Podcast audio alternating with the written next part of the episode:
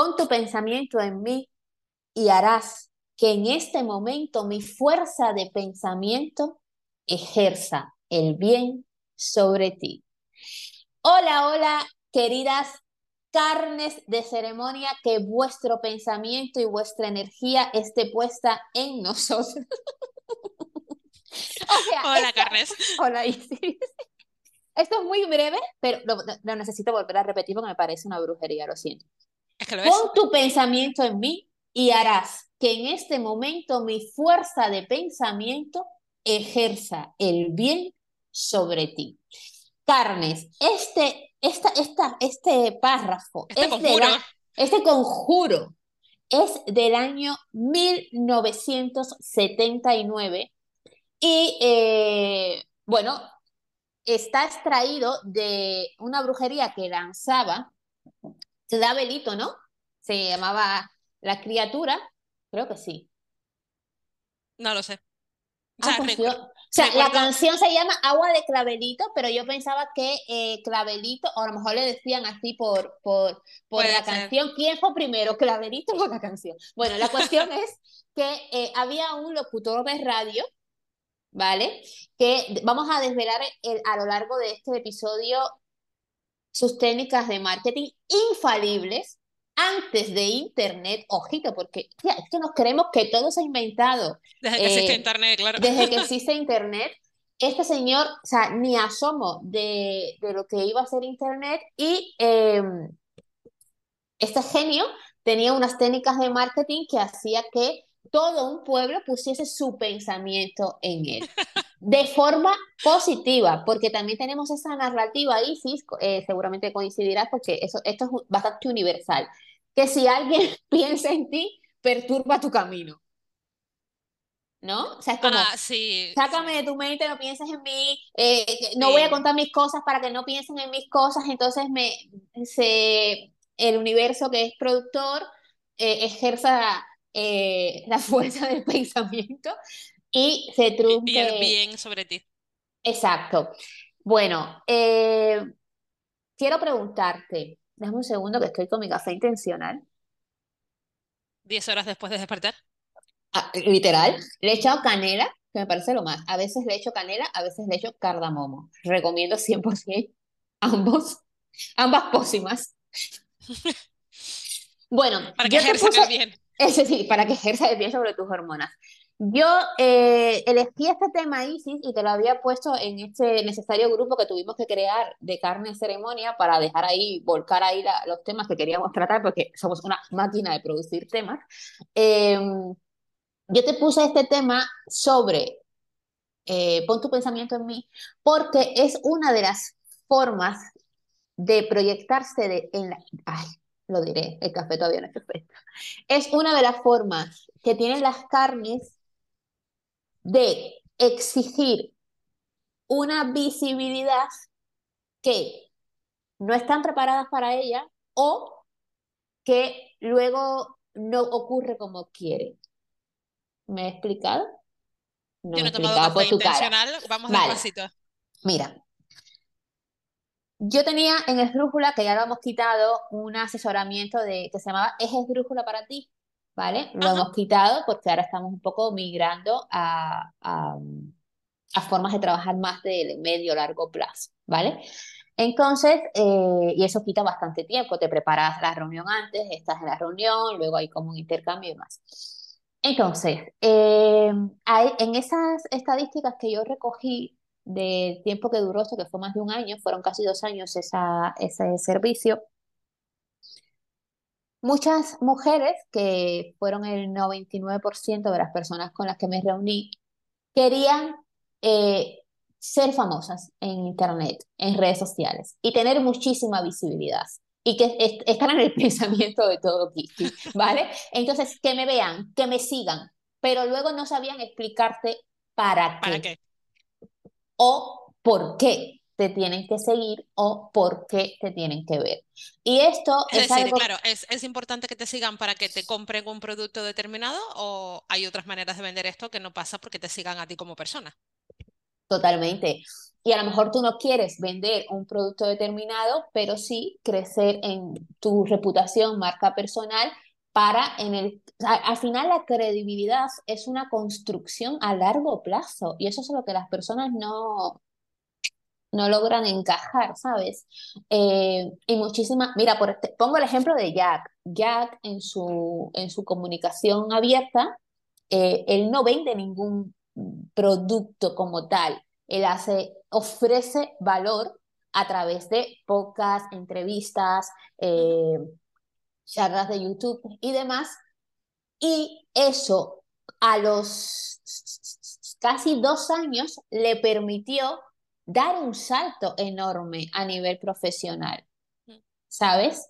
Entonces, ¿qué puede pasar por la mente? O sea, ¿qué nos puede llevar a, que, a querer que la gente ponga su pensamiento en nosotros?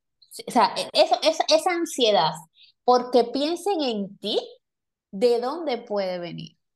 Porque obviamente no eres claverito, ¿sabes? Tú no tienes una estrategia, o sea, Clavelto tenía una estrategia que era además acompañada por diferentes canales. Luego la vamos a, aquí a, contar.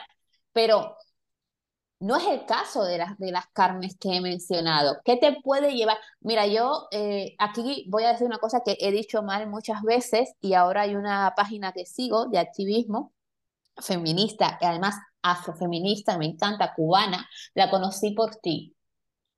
La de afro, afrocubanas. Ah, Afrocubanas, la revista, sí. La revista. Eh, y el otro día sacaron un, un, post hablando de diferentes frases que son capacitistas. Ajá. ¿Vale? Eh, ¿Lo viste? Buenísimo, me pareció buenísimo. Mm. Y vi que yo decía muchísimas de esas frases. Yo tenía alguna también, sí. y me gustó muchísimo aprender que no hay que decirlas. Eh, y muchas veces contestamos de forma simplista, yo lo he hecho, a, a, que una persona esté reclamando visibilidad y yo, yo, he dicho, es que no te dieron cariño de pequeño, por ejemplo, ¿vale? Y está mal. Sí. Entonces... El caso es que eh, probablemente sea cierto. pero está mal, ¿ok? Pero está mal, ¿vale? Carne, no nos sigáis. No nos sigáis. Ni en esto, ni en Will son cosas que hacemos nosotras. Son, exacto, vosotras no lo hagáis. Vale, pero eh, puede, puede que eh, en gran porcentaje sea así, tener, no siempre. No, no mm. siempre hay, ni siquiera tiene por qué ser en un gran porcentaje, creo yo, que no tengo estadísticas ni propias ni ajenas de este caso. Pero ¿qué pasa? Em, hay muchas cosas que a nivel social van vinculadas al reconocimiento, al estatus, y ahora mismo eh, parece que, que, Instagram en particular mm, u, otras muchas redes sociales, eh, el número, yo por ejemplo me quedé con el detalle de, a mí me encantó la serie, creo que es de HBO, la de Podría Destruirte, no sé si la has visto. No, o sea, yo llegué a vomitar con esa serie. Y de hecho, eh, voy a hacer por aquí una recapitulación porque esa serie recoge varias cosas que por aquí hemos reivindicado y es como si alguien en la industria del cine nos hubiera escuchado. Es una serie que habla, eh, donde se ve y se habla del condón en relaciones sexuales, o sea, donde la gente se lo pone y es, parte del ritual de apareamiento. Eh, no voy a hacer spoiler, más allá, me estoy mordiendo la lengua para no contar más cosas. Em, Tengo ganas de llorar ahora mismo acordándome de esa serie. Creo que la deberían poner en los colegios. Me pareció muy, buena. Muy, muy buena. Eh, luego, soy muy fan de em, la presentación de la gente negra con naturalidad gente negra, véase, eh, policía, escritora, eh, gente negra en su vida cotidiana haciendo cosas, porque en muchísimas eh, representaciones audiovisuales las personas negras salimos como eso que se llama tokenismo, ¿no? Tengo que meter aquí un negro o una negra para que no me digan que no hay personas de colores en mis series, entonces tienes una china, una negra, la blanca, la negra, la blanca, la mora, y se nota todo súper artificial. Y en esta serie yo por lo menos lo percibí con bastante naturalidad porque había varias personas no blancas y no estaban para nada en situaciones estereotipadas. Esto es muy importante porque cuando estás caminando por Londres, que es donde acontece eh, la serie, Londres es negro.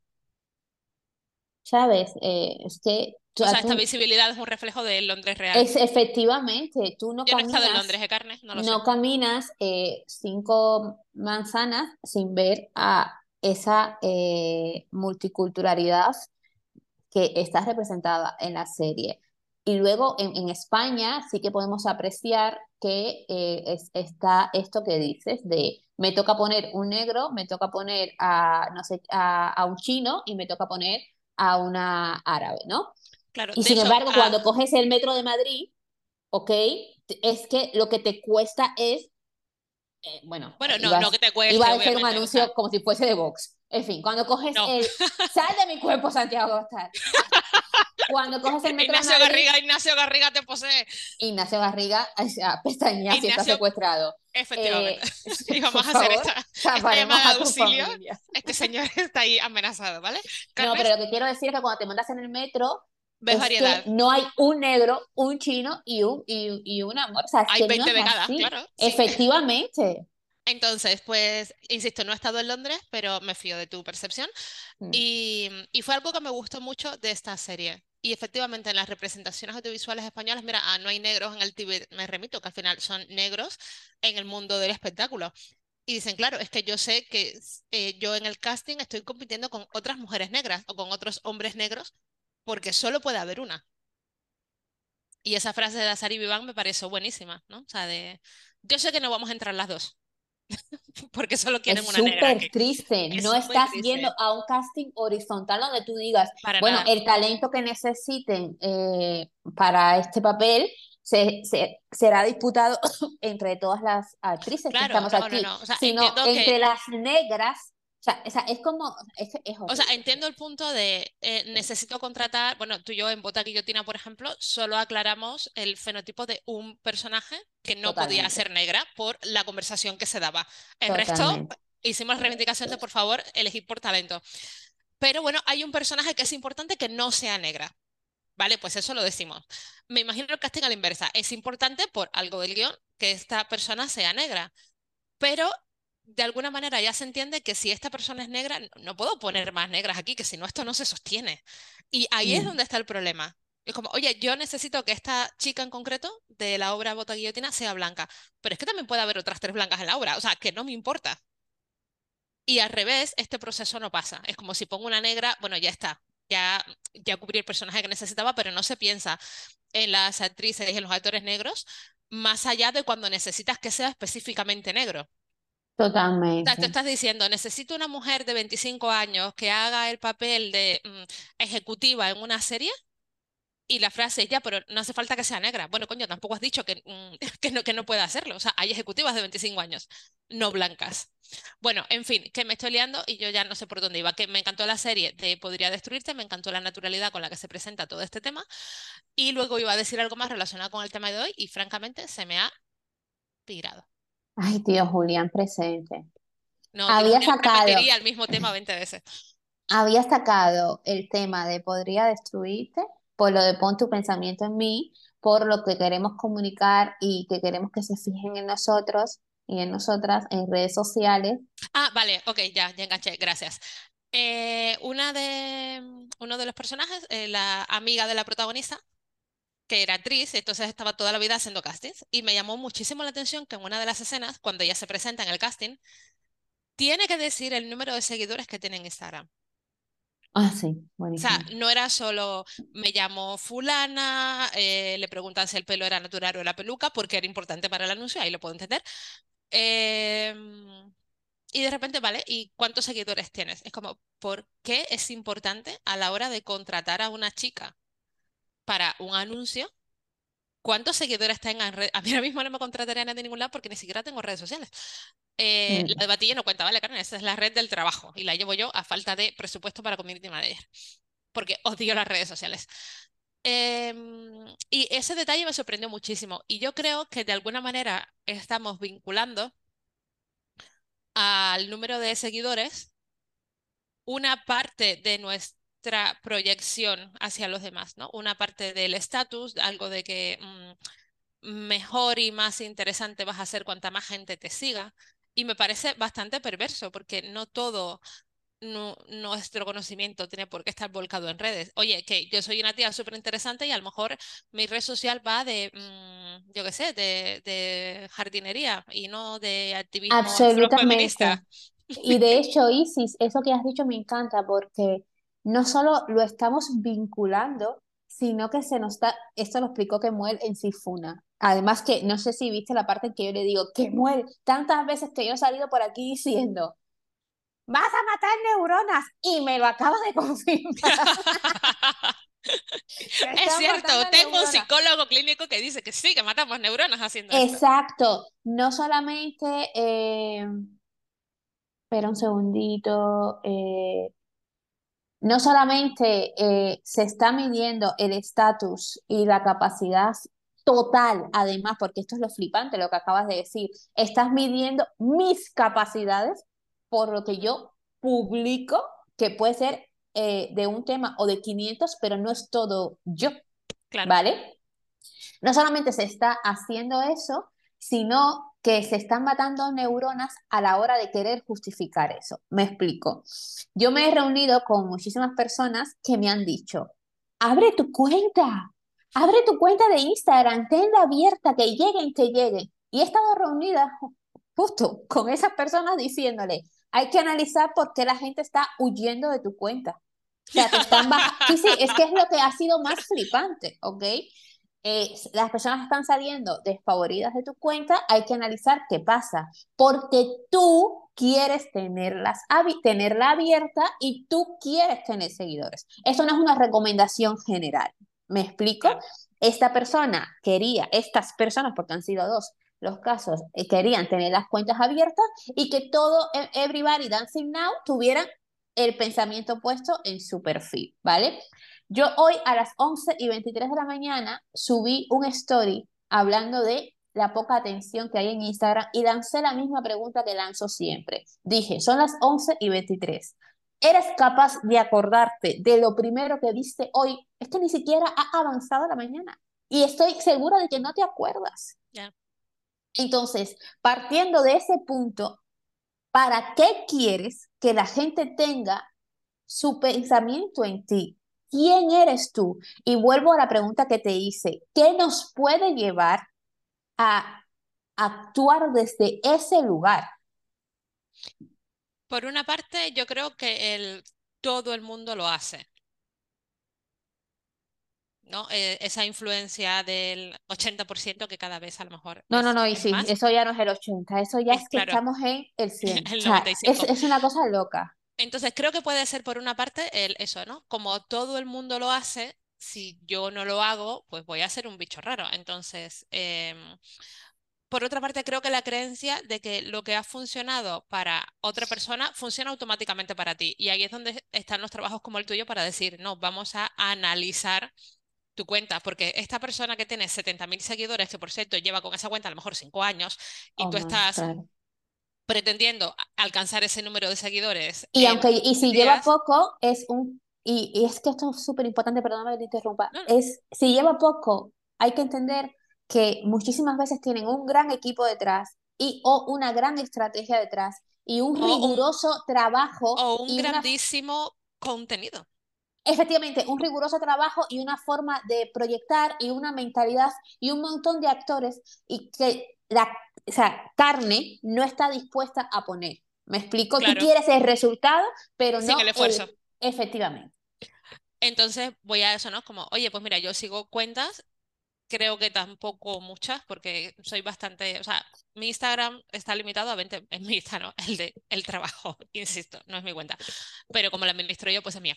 Eh, la cuenta de Batille la tengo limitada a 20 minutos al día. Yo consumo Instagram 20 minutos al día. Si estoy en mitad de subir a un vídeo, pues 25, no pasa nada, no voy a dejarlo para mañana, pero eh, no pasa de media hora al día en ningún caso.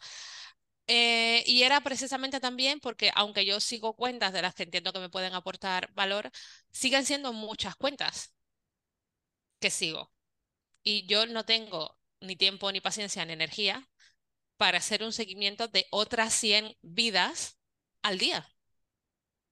Entonces, lo que me entra en esos 20 minutos, pues ya mm, el algoritmo que decida que me puede interesar más, pero es que son 20 minutos. incluyendo subir mm, contenido de la asociación cuando lo subo, o sea, 20 minutos para todo.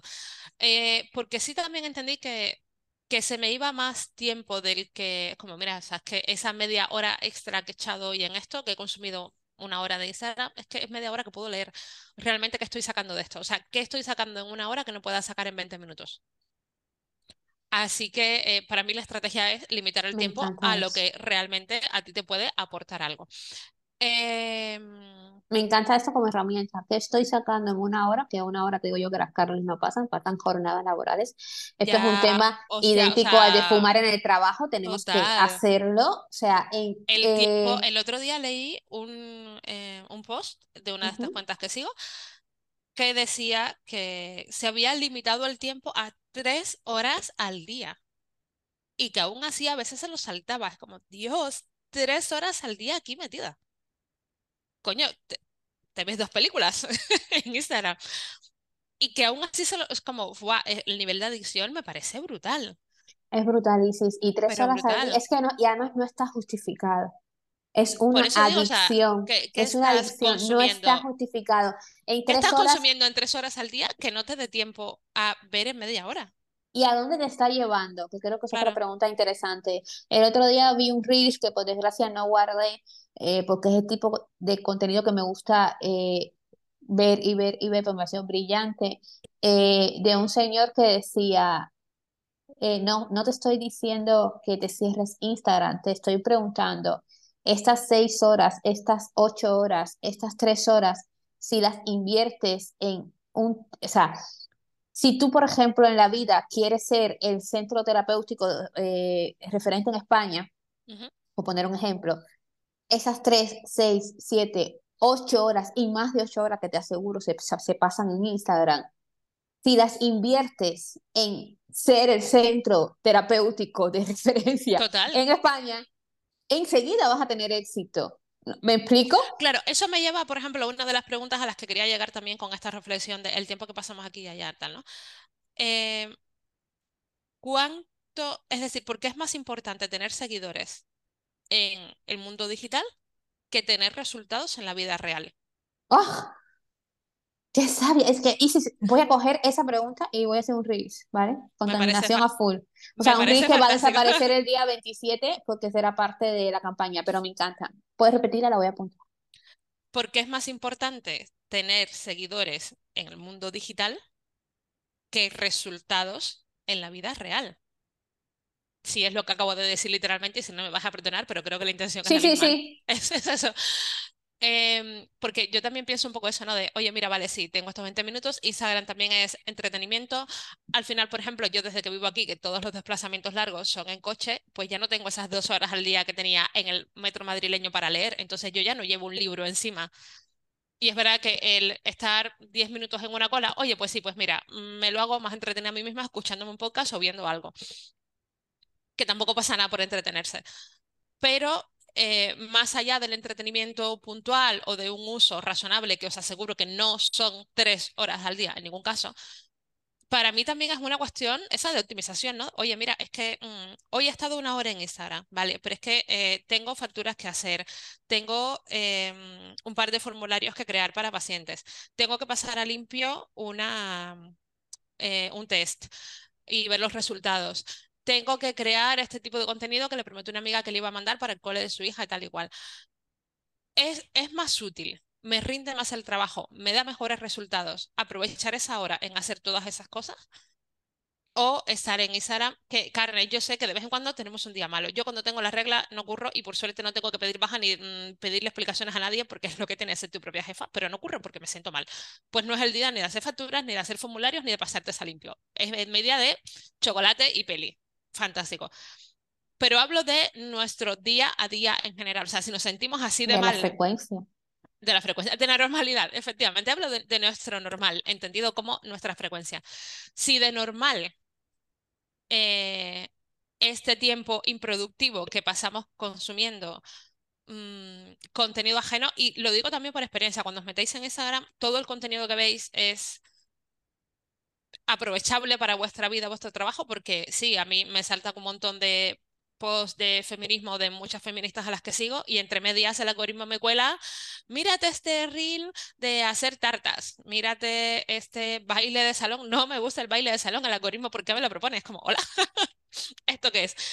Entonces, para también incluso eh, teniendo muy filtrado el contenido que quiero ver, tengo que hacer el esfuerzo de esquivar otro montón de cosas que me proponen, en las que no me interesa invertir los 10 segundos que dura un reel.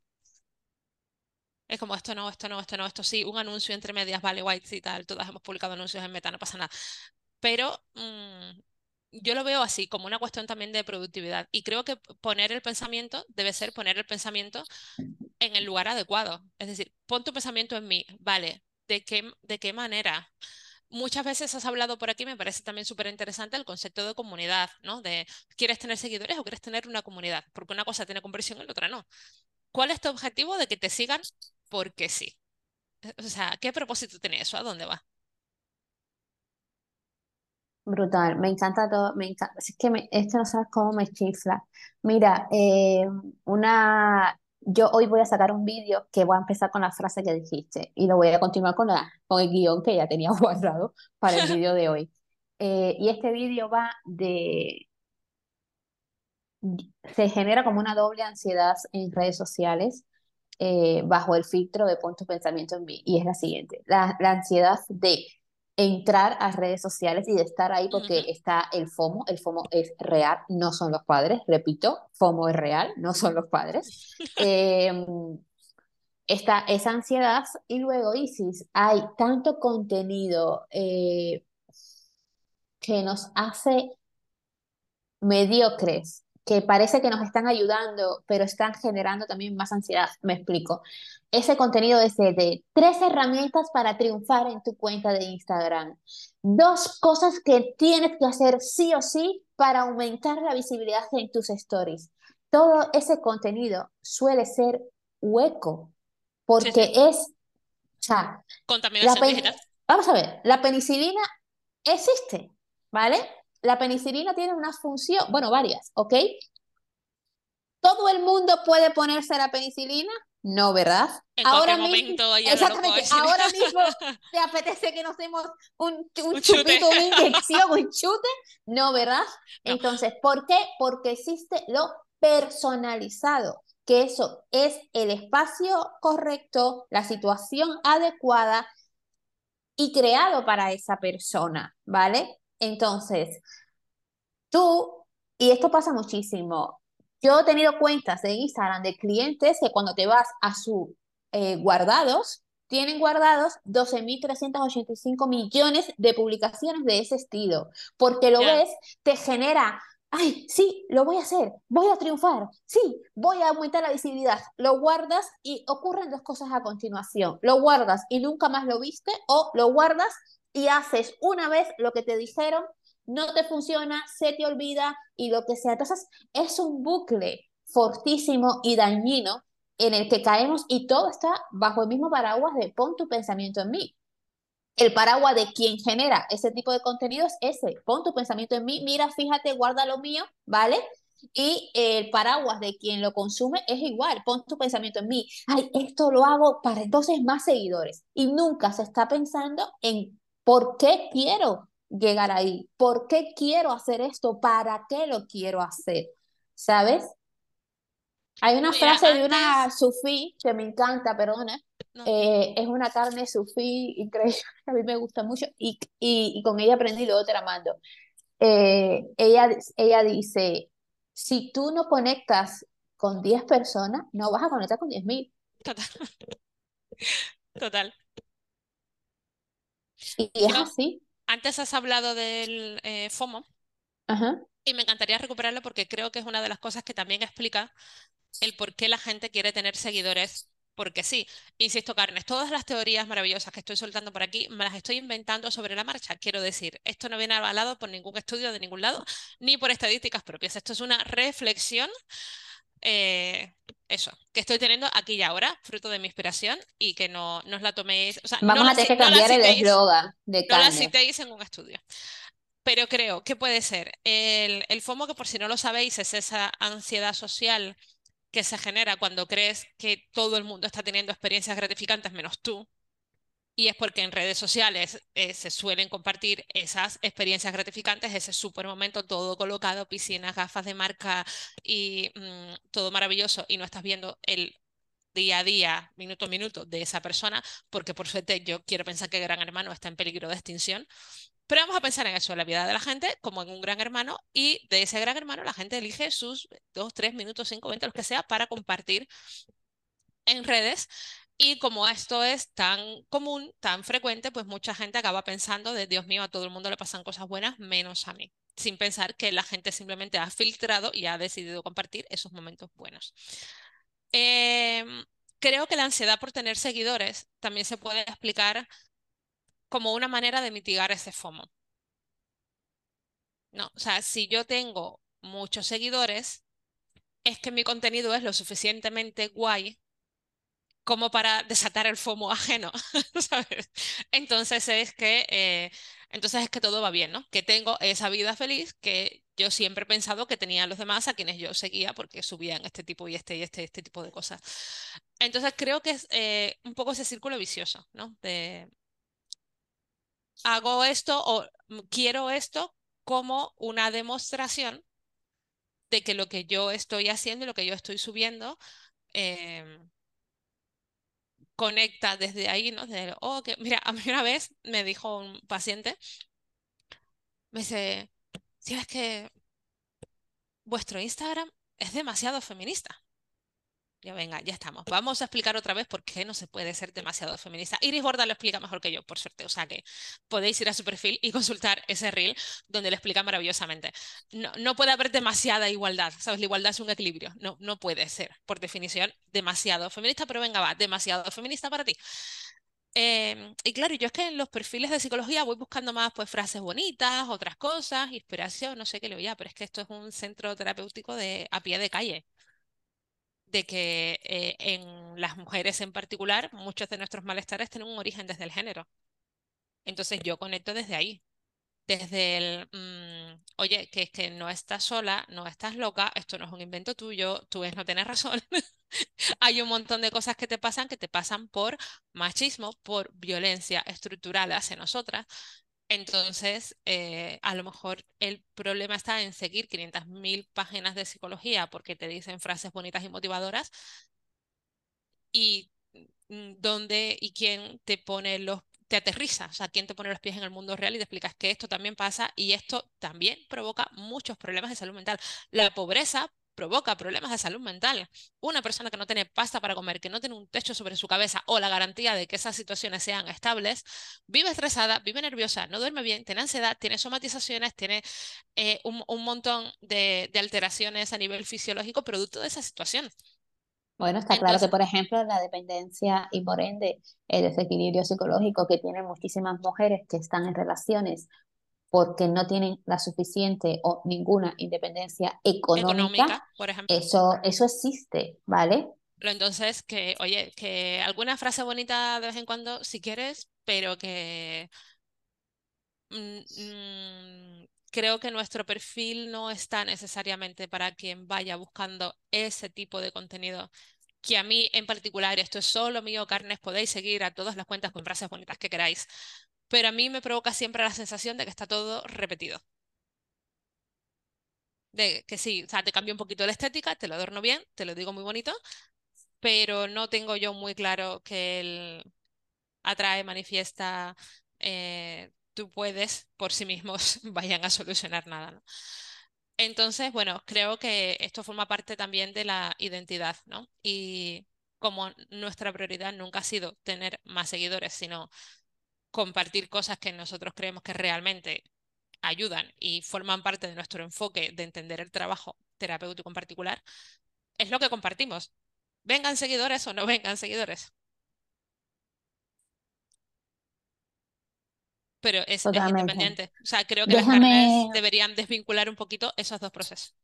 Sí, y para ayudarlas a desvincular, vamos a ir cerrando este episodio con la estrategia de clavelito, ¿te parece? Venga. Vale para que las carnes conecten, porque la teoría se la saben, ya esta parte la, la hemos habitado, la teoría está ahí, la sabemos, la sabemos escribir, deletrear, por algún tipo de razón hay una desconexión entre la teoría y llevarlo a pie de calle, como, como dices. Em, Claverito era locutor de radio. Digo era porque entiendo que habrá fallecido el hombre y este era ya un proceso de abono. Lo damos por muerto. Damos, lo damos por muerto. Eh, y de hecho, por favor, investigar, no nos hay ni caso, que seguramente no se llame Claverito, pero lo más probable es que... el locutor de... radio que decía estas cosas. Exacto, y lo más probable es que le dijeran Claverito por la canción eh, cuya estrofa hemos leído. Y esta persona era famosísima y tenía un programa de radio y él invitaba cuando comenzaba el programa a que cogí, estamos, o sea, estamos hablando cuando la radio eh, tenía más terreno que la tele. ¿Vale? O sea, sobre todo por, no, y sobre todo porque la tele existía y, había de todo, pero por variedad y por eh, frecuencia, la radio tenía como muchísimo más campo ganado. Eh, entonces, esta persona comenzaba su programa e invitaba, una vez iniciado el programa, a que cogieras un vaso de agua y lo pusieses encima de la radio. No encima de la mesa, no encima de, de nada, nada.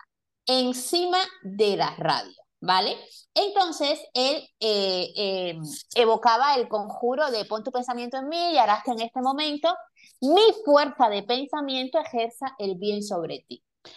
Imaginaos eh, una radio, probablemente rusa, que era más bien que radio, era una calefacción y un vaso de agua encima de la misma. Obviamente, el agua se calentaba. Eh, claro, ese vaso de agua comenzaba a calentarse en lo que Clavelito eh, hacía su conjuro. Las leyes de la física son nada al lado de la brujería y al lado de las ganas de creer del ser humano en otra cosa que sea, por favor, paranormal. Entonces, las personas... O sea, ser posible, un poquito sí, un poquito de magia, venga. Efectivamente, ser posible magia, no ciencia. Las personas empezaron a darle unas facultades a Clavelito de, de semidios. Que, Clavelito como avatar, que seguimos sin saber si se llama así o no clavelito como avatar. O sea, es que no quiero tatuar. Pon tu pensamiento en mí también, ¿vale? Eh, o sea, es mis siguientes dos tatuajes.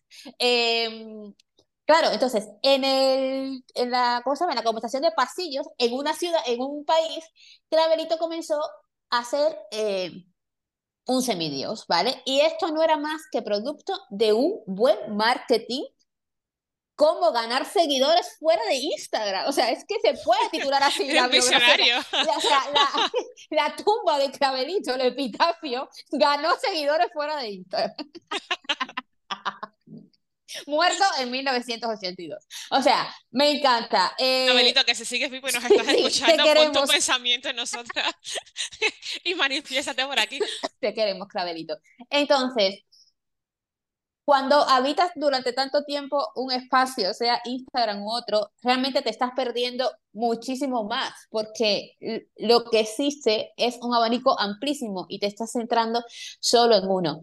Y el ejemplo de Clavelito a mí me parece espectacular. ¿A que sí, sí? Sí, sí, sí, total. Clavelito Forever, Clavelito como avatar.